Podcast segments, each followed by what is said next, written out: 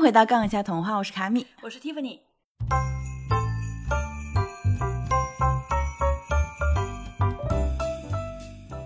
上一期我们聊了一个和白雪公主这个故事十分相关的主题啊，就是嫉妒。说到了嫉妒、妒忌和羡慕的区别，嗯那还有基督教所认为的嫉妒这种情绪和贪婪的关系。嗯然后我有个朋友听完节目以后呢，就跟我说了一个冷知识，他说在古代一夫一妻多妾制的一个情况下面，女性更加善于妒忌是很正常的，因为“妒”这个字是女字偏旁加一个户口的“户”嘛，对，那这么造字的意思，就是专指女性对于居住在同一户里的这个可以吸引丈夫的其他妻妾的一种不满情绪，所以有了这个妒忌的“妒”这个字。被他这么一说，好像挺有道理的。那我们老祖宗把嫉妒归给女性，嗯但他还挺公平的，然后他把贪婪归给了男性。可是你这么说不对吧？贪婪的“婪”字里面也有个女哎。贪婪就这个词嘛，嗯两个字组成，对吧？嗯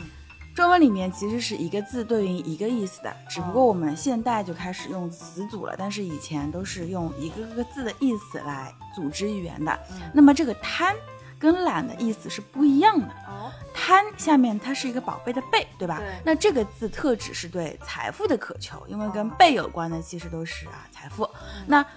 这个懒字。上面是一个林，下面是一个女啊，指的是美女成林。那是谁想要更多的女性呢？自然就是男性。哦，原来是这个意思呀！但是我们也会喜欢看好看的小姐姐对对嘛，对。啊但女性对于其他女性容貌的欣赏，大多数是出于审美的需求。嗯其次就是我们才会说到像 LGBT 那种少数族裔方面的原因嘛，但毕竟还是少数。不过话说回来，无论是嫉妒还是贪婪，这些都是人性，它其实是不分男女的。那之所以会觉得说女性更容易嫉妒，而男性更容易贪婪，它其实是社会角色的一个分工来决定的。嗯你看，我们当代社会，女性与男性呃拥有平等的创造财富的机会的时候，就很多女性也只想搞事业，不想谈恋 爱，对不对？你说的也对。哎，上次自从你说了关于方言背后的一个历史文化，嗯我最近也开始留意一些关于汉字的故事，嗯，发现这个汉字真的是博大精深。不过大陆把汉字简化了以后，我感觉很多字的感觉就变了。对对对，因为嗯为了普及教育嘛，哎，就扫盲这件事情，对于民生而言，在当时是更加重要对的。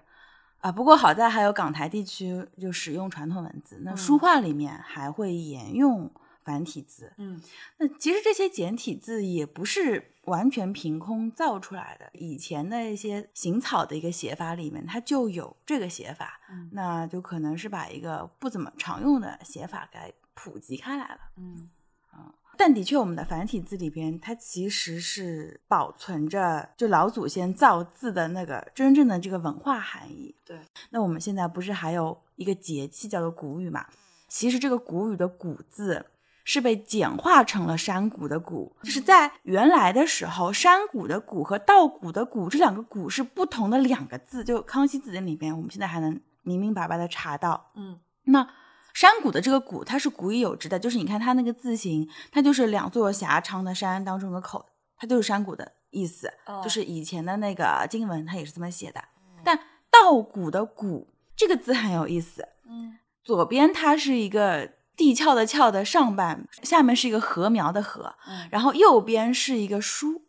那就是书字旁的这个书，就是上面一个几，下面一个右嗯。那书这个字的意思呢，它原来是一种类似于仪仗的兵器，所以你看杀、毁这种字都是书字旁的。嗯这个书字旁的谷，一开始特指的是粟，嗯就是是粟米的粟，因为当粟时嗯呃中原人的主食是粟米嘛，嗯后来才有了稻米和麦的一个大量普及的一个种植，但是一开始的是粟，就是我们吃的那个黄小米。慢慢慢慢，这个谷字就成了所有颗粒形态的粮食的总称，就哦古人叫做说我们以前曾经是粒食的民族，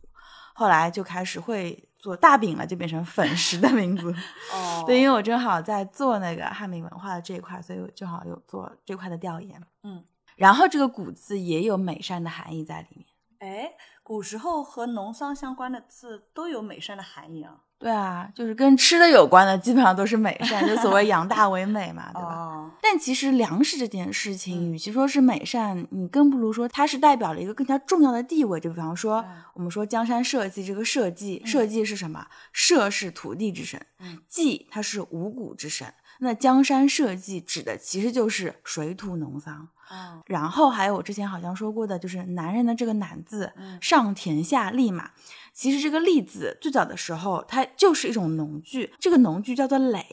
这个耒的写法就是就是跟未来的嗯未、有上点面像再加一横。对，有点像根的那个对对对，旁旁边，旁边，嗯嗯，对，这耒这个农具，它的柄是弯的，然后它的头上它有个插脚。那这个嗯东西是拿来犁地的，就是你可以扛在肩上去犁地，所以它的柄是弯的嘛，呃，就是要贴合肩部的那个曲线。你现在还能在博物馆里面看到这个东西。嗯那在甲骨文里面，这个男男人的男这个字，它原本它是左右结构的，嗯那这个是田旁边有一个垒，嗯它其实就是一个干活的一个情景嘛。到了战国的时候，才变成类似于现在这个上下结构。所以我们以前也说过，往深一层解释，它就是在田里面用这个垒耕地的人嗯，啊。与男相对的就是女，对，那女这个甲骨文，它其实最开始的时候，她是一个跪坐的人，一直是跪着的。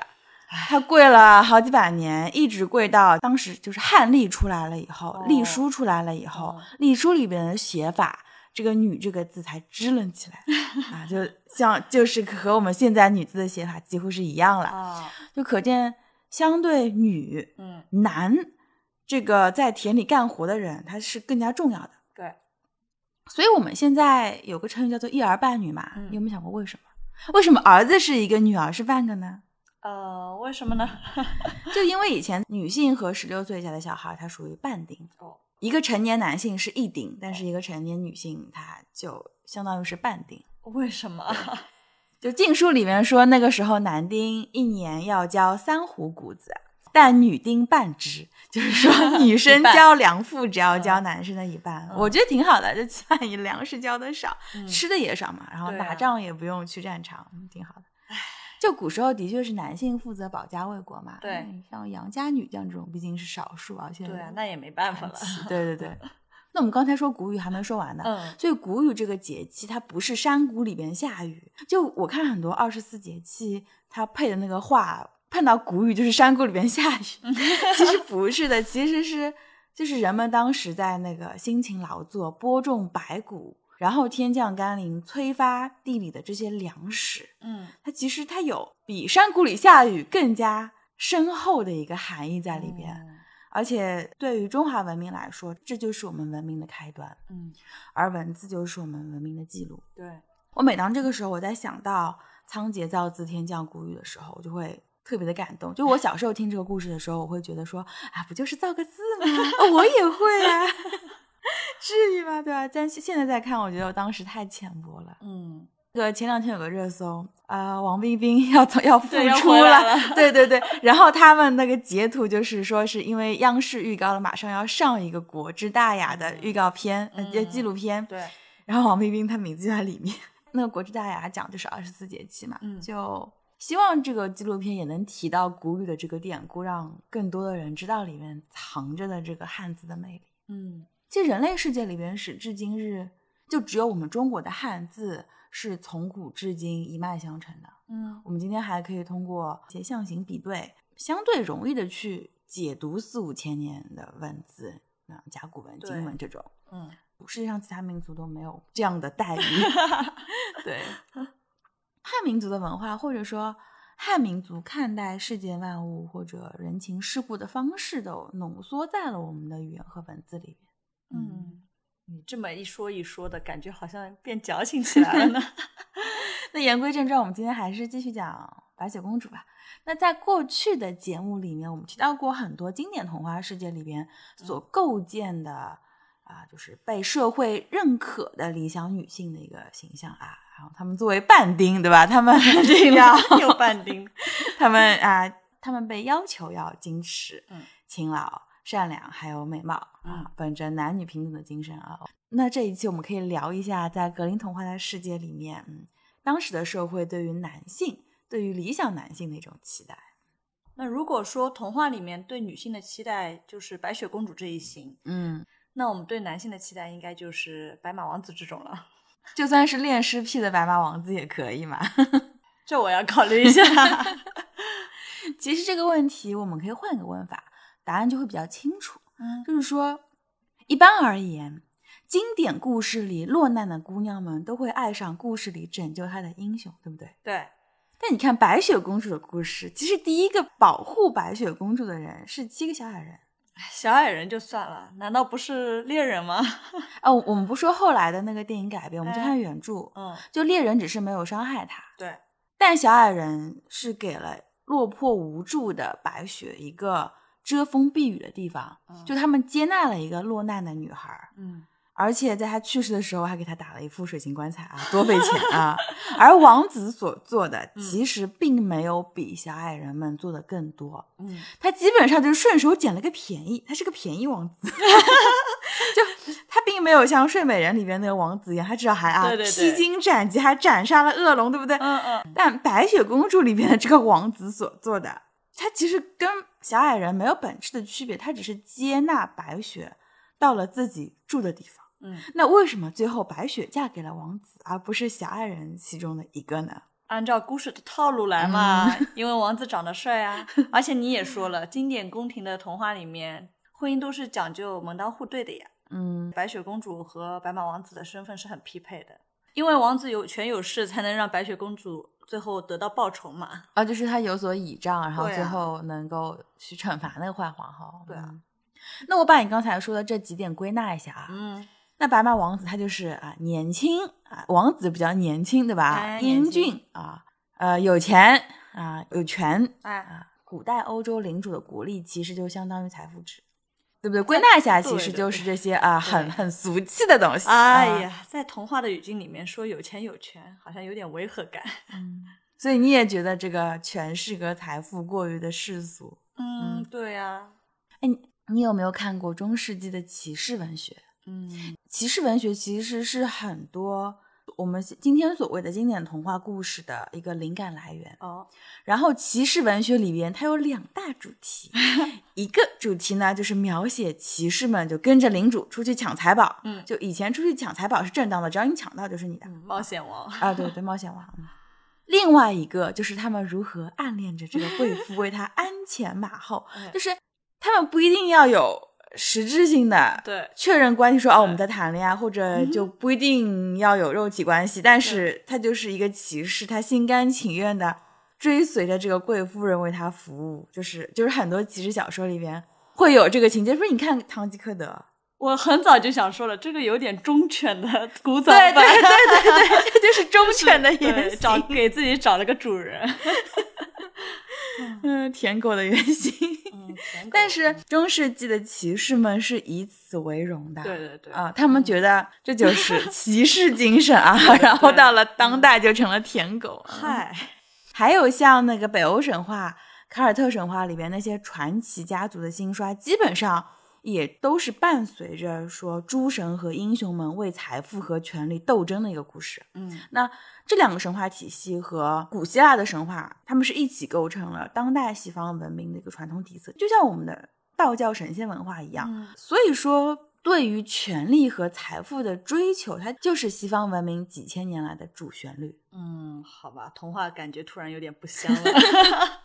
不过，我可以理解你的感受，而且童话故事里边理想的男主也并不一定是身在高位，或者是出身特别高贵的，嗯就是权力跟财富代表的其实是一个理想的男性，他有能力去解决生活和冒险故事里面他所遇遇到的一系列的难题。嗯，就好比说古希腊的传说里面，它有很多英雄的故事嘛， 对啊，但是他在写这些英雄故事之前，他基本上都是写的是诸神的故事。那这些人和神混血的这些所谓的英雄，他们的出身相比以之前的神来说就不够高贵，所以说他们在故事里面并不是一个处于一个绝对的高位，嗯只是一个相对的高位。但是这些英雄之所以被赞美，很大程度上就是因为他们有这个武力值，嗯或者有这个智力，去解决啊他们王国里边的这么一系列的遇到的难题啊也好，而且他如果打不过的话，还可以有亲戚来 救对他。对对，这也很重要， 嗯这就是血统的优势。嗯 打不过了，哎哎，我可以让叫我的娘娘，对对对，哪某个某神仙对某来个帮姨忙妈一下是我的对神，对对对，就是这样。唉，就不然是这特洛种伊的嗯战争怎么打起来，对吧？嗯抢海伦它只是个噱头，本质还是要抢搞事钱情对搞事情， 神要搞事情，人也要也要占有嗯资源。我们话说回来，啊就是如果说当这个男性他特别的能征善战，然后武力值特别高，嗯或者他拥有非常丰富的知识、阅历或者经验，并且他在他的族人眼里面是一个正义善良的人，那几乎也是一个非常非常理想的一个男性形象。嗯，因为他可以凭借这些品质和技能嗯去挣得财富和权利。对，嗯，还有一个很关键的点是，他要有能力维系这些资源，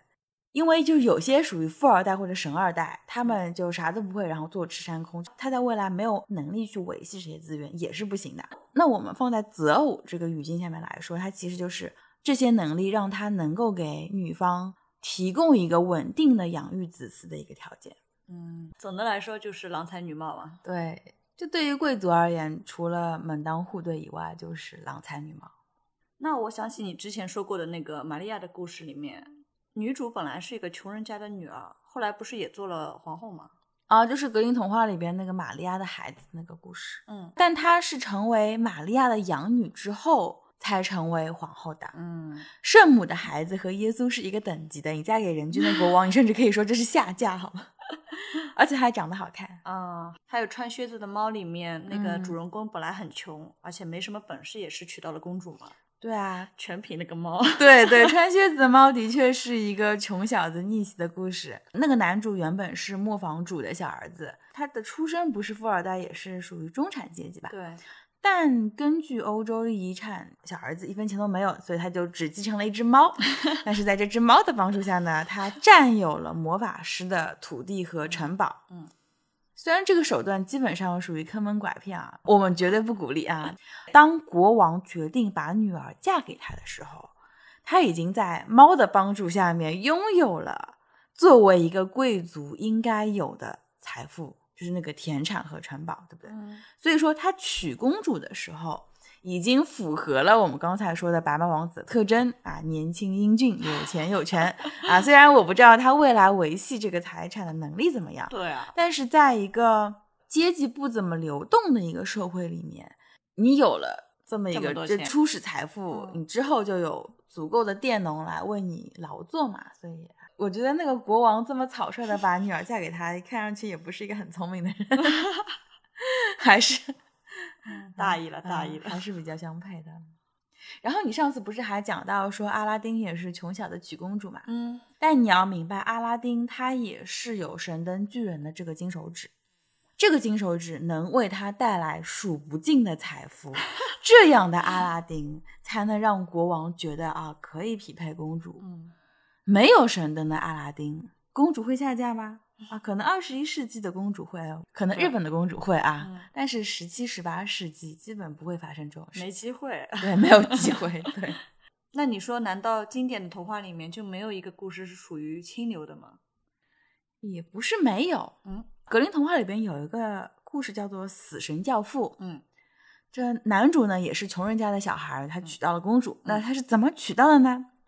因为他也有金手指， 嗨，就是他的死神教父嗯教给了他绝世的医术，嗯就类似于我们以前的华佗那种地位啊，嗯他就治好了公主的病。这个公主原本已经病到就等着死神来收了，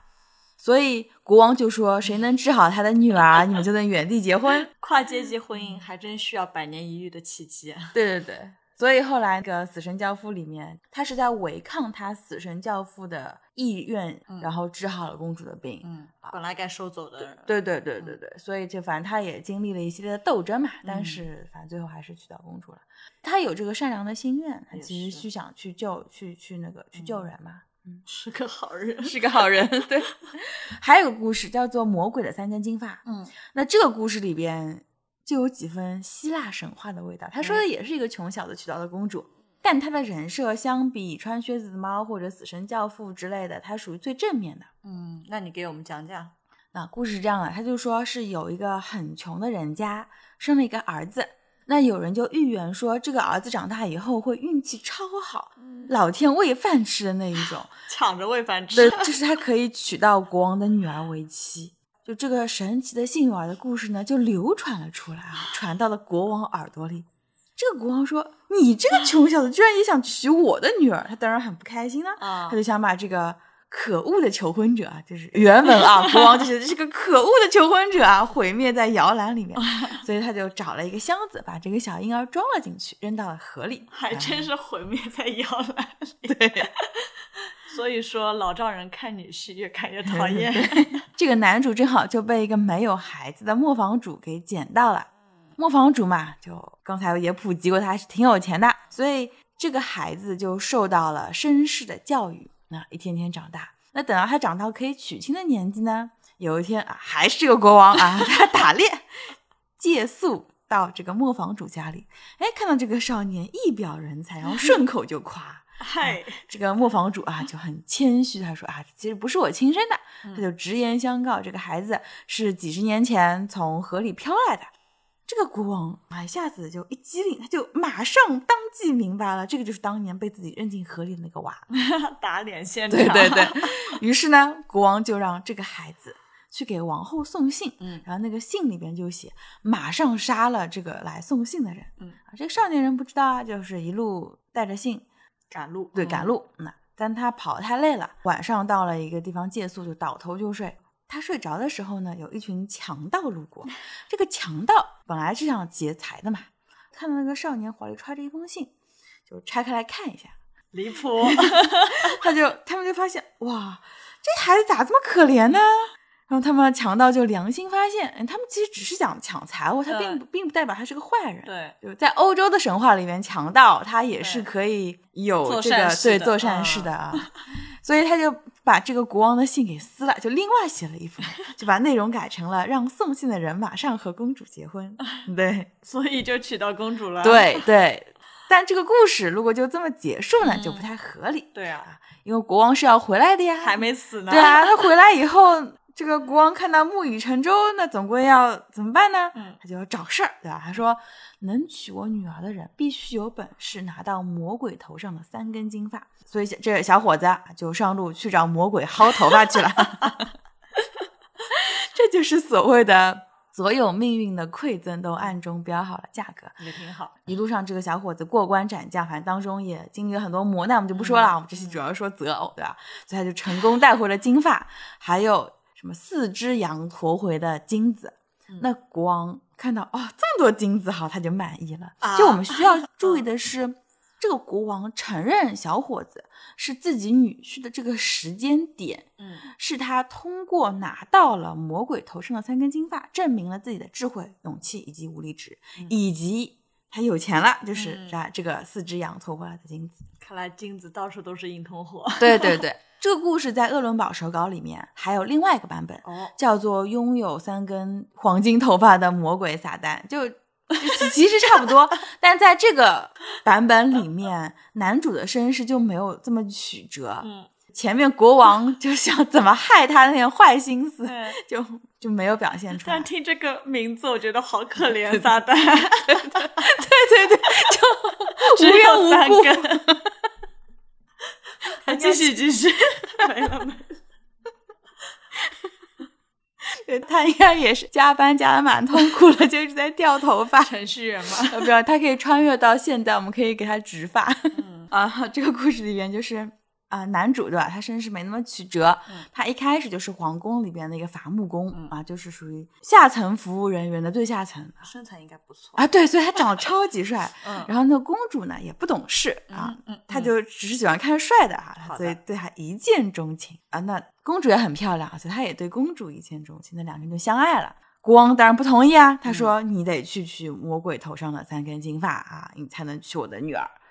就是让他去死了。”对，国王其实本来是想让他去死，嗯但是没想到这个伐木工啊，一样凭借聪明的才智跟啊武力值和勇气，不但拿到了金发，还带回了一支步兵、嗯一支骑兵嗯和四马车的黄金啊，遣返是越来越多 了。哎因为你知道，特别是骑兵，它其实是一笔很可观的一笔财富，对，因为在中世纪的欧洲，很多骑兵本身它就是下层贵族，嗯他们自己有马，就马是很贵的，是就啊对以前当骑兵，你首先你要马，你要自己配武器，然嗯后你再去为你的这个领主服务嘛，所以一个人拥有一支骑兵的意思。他其实就是拥有了这些下层贵族的拥护，哇以及这些下层贵族的封邑，其实名义上也是归属于他的。啊，所以，当国王看到这个伐木工给自己带回来了这么多财产，哎自然是眉开眼笑的。反正最后也归他嘛。对，所以在最后，小伙子他依旧满足了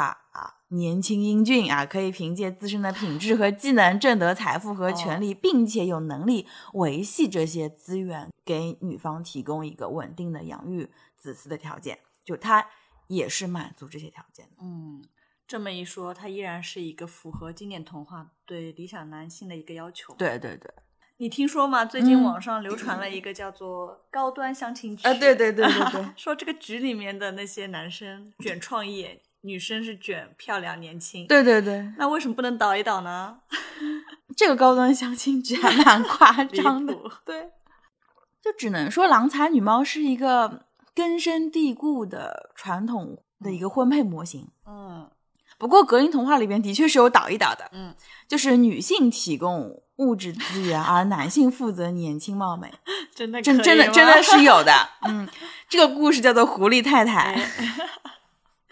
在后来的我们中文翻译的全集里面，它可能被翻译成“狐狸太太的婚事”就之类的。这个故事它其实脱胎于古希腊神话《奥德赛》里边奥德修斯和求婚者们的一个故事啊、我们先说一下这个《奥德赛》这个故事啊，嗯就是奥德修斯他老婆原本是远近闻名的第一美女，奥德修斯当时是战胜了很多求婚者，才把那个老婆娶到手的。结婚不久之后呢，奥德修斯就出去打仗了，那整整十多年没回家，很多人都传说他已经死了。那奥德修斯他本身就是一位国王嘛，那如果说谁娶了他的王后，那整个国家的财富都是陪嫁，对不对？因为国王已经死了，嗨，况且王后还十分的美貌，嗯，所以说求婚者络绎不绝，就整天门庭若市，大家都来求婚 啊。这个王后她也不知道奥德修斯是死是活，她就只是想拖着，嗯，坚持到说他把儿子养大，让儿子来继承王位。对对对嗯。后来奥德修斯回来以后，经历了一系列斗智斗勇，他最后把求婚者们都杀了， 然后啊 杀了，对嗯，全都杀了，嗯那王 后呢？王后最后还是独守空房。为什么？就很多人都说奥德修斯历经千难万险，嗯甚至拒绝了获得，就是有个女生看上他了，就是希望奥德修斯跟他在一起，嗯哦那他可以给他一个永生的机会，但他也拒绝了。嗯，就很多人都说他拒绝这个永生的机会，他是要回家，嗯是因为他的妻子在等他。 但我完全不认为奥德修斯是为了老婆回去的，因为他回去不久之后，他又重新上路了。为 什么？真的是就如果说他是为了妻子回来的，那你就陪陪他喽。对啊，嗯就是你你的名也有了，利也有了，你的传说已经在江湖上了，那你可就可以回家，那你就是应该应该跟老婆在一起，对不嗯对？但他不是，他回家宰了那些求婚者之后，又走了，对又走了。什么鬼？不久以后，他儿子也追随奥德修斯的足迹，他去追随他的父 亲，他也不继承王位，离谱，啊反正就是他老婆就一个人在永远的一个 人。对，永远的一个人就很惨，你知道吗好？不哦是所以吗他这个行为实锤了，他当时不是为妻子回家的，他是为了自己回家的。嗯因为奥德修斯是那种绝对不要做锦衣夜行的人，嗯他不远千里，他回来是因为他如果当时留在了那个仙岛哦上面。他的传说就在人间就没有人知道了，所以他要把他的传奇故事留在故乡。 回来传个信，对，什么 鬼？就是嗯，可以。其实人他有一种胜要在负欲青吗史留名的这么嗯一种嘚瑟欲，也不是什么嘚瑟欲，就是嗯人有一种很深层次的恐惧，是害怕别自人忘己记在他对、嗯害怕被忘记，害怕自己在城市里走这么一遭，最后什么都没留下，就是像尘埃一样散掉，就最后是一场空。这其实是人最深层次的恐惧。所以你看，我们的宗教，无论是哪个宗教，佛教、道教、神道教、犹太教、基督教，他们最后说我们要经历审判，然后去去天堂，其实也是说我最后能留下什么。嗯我在这人间百来年这一遭，我能留下什么？哎，这个这个事情真的是一个永恒的命题。存在的意义吗？对对，就很多人当他走到生命的尽头的时候，他回顾这一生，会想的那件事情就是我留下了什么。传到所基以对，就就是可能是基因，就是让我们想要把嗯自己的痕迹留在这个世界上面。就你知道为什么中国人也不是中国人，就是世界上很多人他嗯都要生儿子，因为就是你在父系社会，你只有你生了儿子，你才能把你的血脉传承下去，你能传点东西下去。嗯，但凡有一个后代出息了，你的名字就能对留对在对历谁史谁上。谁的后代对？，但嗯我们国内，就我们中国传统上还有个说法，就是说你祭祖的时候，只有男性继承人啊可以给你对哦饭吃，好就是在阴间他烧过去那点东西你才能收到，哦否则你就是孤魂野鬼，就是你在地府的那个环境下面，你也要被其他人霸排挤凌什么的嗯排挤，嗯就是因为你没有子嗣，所以哎，中国人很希望生小孩，有它有迷信的原因。这可能这个迷信的原因一开始是基因驱动的，还有就是形而上在精神世界的追求上，也他也想在这个世界上留下点什么东西。好吧，所以奥德修斯他是英雄，但他很显然他不是一个好的丈夫。是啊，嗯，那就看他求然后什么嘛。对嗯，然后《格林童话》里面，他对于这个狐狸太太这个故事嘛，改编自奥德修斯跟求婚者们这个故事，他这个改编就很有意思。 这个狐狸太太的这个标题下面，它有两个故事。第一则故事，它基本就是奥德修斯的狐狸版，就是狐狸老爷他假死，嗯然后试探这个狐狸太太是否忠诚。最后，狐狸太太就选了一个和狐狸老爷一样有九条尾巴的狐狸结婚，然后狐狸老爷很生气嘛，就在婚礼上突然诈尸啊，把狐狸太太和她的新郎赶走了。嗯因为在原来的《奥德赛》里面，奥德修斯一直是怀疑自己妻子的忠诚的。对啊，虽然他最后事实证明他妻子的确对他是忠诚的，但他一直有这个怀疑。嗯就狐狸太太这个故事，它其实就是把奥德修斯这个怀疑给写出来了。嗯，。啊但是在狐狸太太第二个故事里边，嗯、这个狐狸老爷他是真死了真死啊了嗯然后放飞了对，然后狐狸太太她就获得了再嫁的机会。对，然后她的择偶观基本上就是取决于颜值，因为她什么都有了，嗯，所以我只要求入我的 眼。对，这个故事里边第一个求婚的先是狼先生，那他登门的时候，狐狸太太就问他的侍女猫小 姐，呃，因为古代贵族女性她是不会轻易露面去嗯见这个求婚者，她对都是啊通过侍女去传达这个意思。像《奥德修斯》里面也是有一个并女不嗯佣忠诚的侍女嗯去和求婚者调情，然后还去撺掇哈奥德修斯的那位王后，哦要么就改嫁什么的。哦对，所以奥德修斯就很讨厌那个侍女，最后就把那个侍女也给杀了。好吧，对，然后那个狐狸太太就问她的侍女猫小姐说：“哎，这位狼先生，他是像狐狸老爷那样穿着小红裤子，并且有一张尖嘴吗？就是狐狸的审美，审美就是这个审美啊。”然后猫小姐说：“不是，狼当然长得不是这个样子的。”那狐狸太太说：“啊，那我不喜欢，它不会入我的眼的。”所以他就把狼打发走了嗯。后来就很多动物来求婚嘛，最后连狮子都来了。嗯，狮子代表的是森林之 王吗？呃，也不一定，但狮子至少它代表它是一个强有力的代表，就说明可能是一个富有而强大的一个求婚者，就嗯感觉很有权有势的样子。哦但是狐狸太太还是拒绝了，因为不符合她的审美，她觉得你长得不帅。 可以啊，硬气任性。对，最后终于来了一只年轻英俊的狐狸，完全就是狐狸太太喜欢的菜，于是他们就在一起了。 居然还是姐弟恋了。对对对，这个以貌取人的故事反而嗯更像一股清流，对不对？嗯，至少 嗯我们还是相信狐狸太太是嫁给他的真爱了。对对对，虽然年轻的狐狸先生啊，并不一定是为了爱情，但是嗯狐狸太太一定是因为除了颜值之外，年轻的狐狸先生身 上也没有什么其他东西可以贪图的。嗯，但你觉不觉得，如果我们人类女生像狐狸太太那么任性，只根据颜值去择偶的话，常常会被长辈们认为是浅薄和不成熟的表现。哎，长辈的审美是反着来的。 对，然后我就一直不明白，为什么当男生想要有一个漂亮姑娘给自己当老婆的时候，大家都觉得是天经地义的，嗯但如果有一个女生她想找一个帅哥当老公，就会被父母说是太天真、恋爱脑，一定将来一定会后悔，巴拉巴拉。啊、因为长辈会说，看老公要选人品好、责任心、老实、有上进心这种。嗨，人品是对男性单一的要求吗？不是的，这嗯点和性别没关系。嗯，那我们都会希望伴侣的人品好，对啊，不同点只是在于对上进心的要求。嗯，传统观念里边会要求男生更加有上进心，而女生最好不要那么有上进上进心心。 哎，也不是，这其实就是就是就不要希望太女生要不得要太多对对不要要的太多，嗯不要对未来的生活有太多的要求，嗯，对不对哼？ 但你想，这个上进心的本质是什么？它其实就是为小家庭创造财富的心力和能力。嗯翻译过来就是，就是一个人在现在和未来维持家庭经济基础的一个能力。这个上进心，它其实就是传统观念里面还是希望男性可以创造财富，但是又希望女性不要太去苛责 男性去创造财富，就是 嗯，被你这么一说，好像是这个逻辑。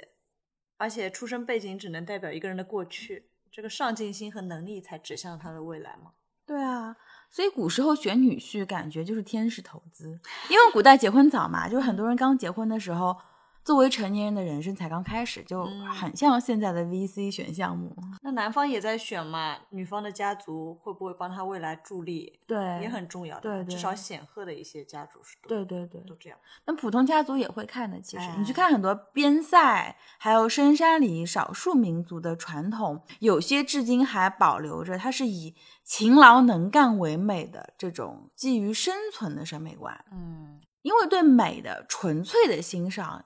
是解决温饱以后才会去考虑的事情，所以为什么我们古代呃不是近代啊，是古代有名的画家、书法家，他都是官宦子弟。对，因为以前只有在那些人家的书房里边才有以前那些大家的字帖、嗯拓本，有那个鸡。对你有那个嗯机会去学习机到那会些东对西。对，你就算是后期落魄了，但是他在接受美育的那个人生阶段，他美育成型的那个人生阶段，他生活一定是富足的，一定至少是衣食无忧的。嗯那二来就是。他们的评价体系本身就是建立在物质资源的富足上的，就是嗯你明白吗？就他们可能会认为说，就像我前两天吐槽，就是童话故事里面表示美的、好的这个东西，它一般都是用金子 做的，对，所以就是他们的评价体系本身，它就是建立在这个物质物质资源富的一足个基础嗯上面。对所以我们刚才就是也说，这个稻谷的谷，它嗯有这个美善的含义，嗯养大为美，它一样的逻辑。那我想想，我们小的时候啊，觉得成绩最好的那些孩子都是最漂亮的。对对对对嗯对，我小时候我们班长，我们当时都觉得他很好看，然后有长长的头发，然后每次都考第一名什么的。嗯优雅。对，但是你你现在再看照片，但他长得其实一点都不好看。当时全班的男生都会喜欢他，但其实按照现在审美来看，他连普通都算不上，就是属于。比较不好看的女生，但她就是哦因为成绩好，我们全班都觉得她好看，包括我，我也会觉得她好看。 但现在我不会。好吧，嗯，所以当小孩子对嗯美丑还没有认知的时候，就会天然的去把美丑对标他们生活里最常见的评价体系。嗯所以，关于美的这个概念，其实是被规训的。哦，就像我们的祖先尼安德特人，你让他去欣赏《寒食帖》，去欣嗯赏《林飞经》，去欣赏《兰亭集序》，他能看得懂吗？就不是说他看不看不懂文字哦，是他无法欣赏这个美，他更加没办法去欣赏毕加索，嗯，他没法欣赏太抽塞尚象或者了草间弥生，因为这些都是建立在精英主义审美的一个价值基础上面的，就是你是需要这些文化上面的背书。作为你认知文化也好、艺术也好的这个基础，然后你才能理解这个艺术它到底美在哪儿。嗯，所以美的概念是需要规训的。嗯，倒觉得这个尼安德特人可能会把草间弥生当成什么宗教领袖之类的。啊，对对对，